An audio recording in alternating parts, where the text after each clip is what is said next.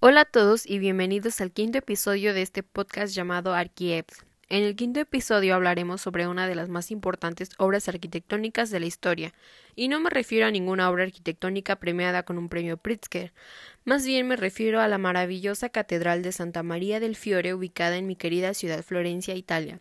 En lo personal, esta obra arquitectónica es una de mis favoritas, ya que solía verla a diario durante los meses en los que vivía en Florencia y nunca dejaba de sorprenderme.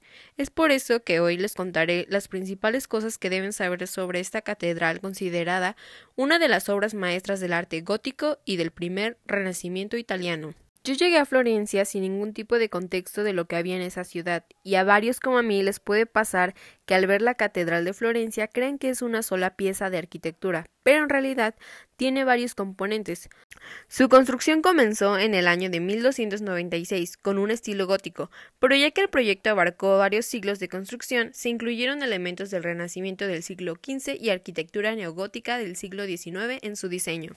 Para ayudarles a entender esta obra arquitectónica es muy importante comprender los elementos clave que incluye, como lo son el campanario campanile en italiano, la cúpula y la fachada. Es importante aclarar que otra forma de llamar a esta catedral, sobre todo si estás en Italia, es Duomo di Firenze, y que la palabra Duomo no se refiere a la cúpula, en realidad la palabra Duomo significa catedral.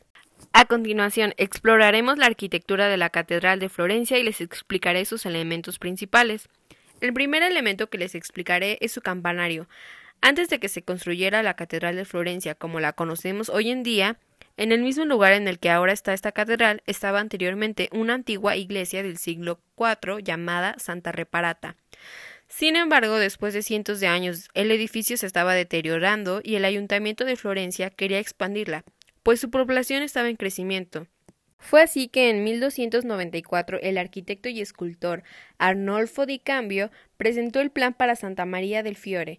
En su diseño proponía una gran cúpula octagonal y una amplia nave, la que tardó 142 años de construcción.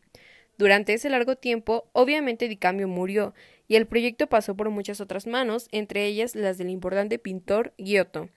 En ese entonces el artista tenía 67 años de edad y fue nombrado maestro de obras en 1334 y centró sus esfuerzos en el campanario. El campanario de Giotto es la torre que se encuentra a un costado de la Catedral de Florencia. Cuenta con una base cuadrangular de 14.45 metros y una altura de 84.70 metros. Está compuesto de varios niveles que están recubiertos de mármoles policromos, principalmente mármol blanco de Carrara, mármol verde del Prato, mármol rosa de Marema y mármol rojo de Siena. Desafortunadamente la construcción del campanario se tuvo que detener después del primer piso, pues Giotto falleció en el año 1337. Algunos años después, el puesto de maestro de obra fue asignado al escultor y arquitecto Andrea Pisano. Nuevamente el campanario se retrasó esta vez con la muerte de Pisano en 1348 y el estallido de la peste negra. Posteriormente fue el arquitecto toscano Francesco Talenti quien ocupó el lugar de Pisano y por fin finalmente pudo llevar a cabo la visión de Giotto en 1359. Otro elemento que sin duda hace que esta obra sobresalga de otras catedrales es su maravillosa cúpula, pero idearla no fue cosa fácil. Aunque Florencia estaba a la vanguardia del Renacimiento italiano a principios del siglo XV, a Santa María del Fiore todavía le faltaba su cúpula. Aunque Di Cambio ya había diseñado el modelo para la estructura de ladrillo, su gran tamaño y la falta de contrafuertes proporcionaron un difícil desafío para sus sucesores. Esto se debió principalmente a que en 1300 los arquitectos del Renacimiento italiano consideraban como algo torpe e incluso antiestético el uso de contrafuertes, ya que creían que representaba un estilo gótico medieval bastante anticuado. El diseñador de la cúpula se inspiró en monumentos clásicos para obtener ideas sobre cómo distribuir el peso de la cúpula. Así fue como el ingeniero y arquitecto florentino Filippo Brunelleschi estudió el Panteón de Roma y su gran cúpula, consiguiendo así inspiración.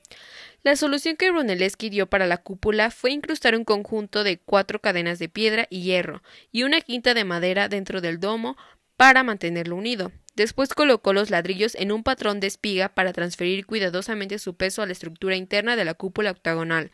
Pero este diseño no podría haber sido una realidad sin la invención de Brunelleschi de máquinas elevadoras para levantar las casi 37.000 toneladas de material. La construcción de la cúpula tardó 16 años de construcción. Se completó en el año 1436, pero aún se quería agregar una linterna en la parte superior. Este detalle arquitectónico fue completado por el arquitecto Michelozzo di Bartolomeo Michelozzi en 1461. Fue hasta varios años más tarde que el orfebre Andrea del Verrocchio creó el último adorno para la cúpula de Brunelleschi, una bola de cobre dorado y cruz para la parte superior de la linterna instalada en 1469. Un dato interesante es que hasta la fecha el Duomo de Florencia sigue siendo la cúpula de ladrillo más grande del mundo.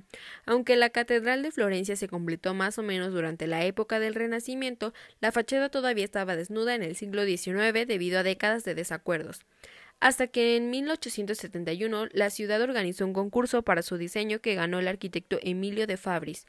Su diseño mantuvo el mismo esquema de color de mármol blanco, verde y rojo, que el campanario, y también tenía detalles más elaborados como los rosetones, que volvieron a ser populares gracias al estilo neogótico. La catedral presenta planta basilical clásica, con una nave central muy alta y ancha, y dos naves laterales de menores dimensiones formando una cruz latina. Las naves quedan separadas por anchos arcos ojivales con columnas compuestas dividiendo la nave en cuatro tramos cuadrados. Sus dimensiones son enormes, 153 metros de largo por 130 metros de ancho de un lado a otro del transepto y 107 metros de alto desde la base hasta la cima de la cúpula.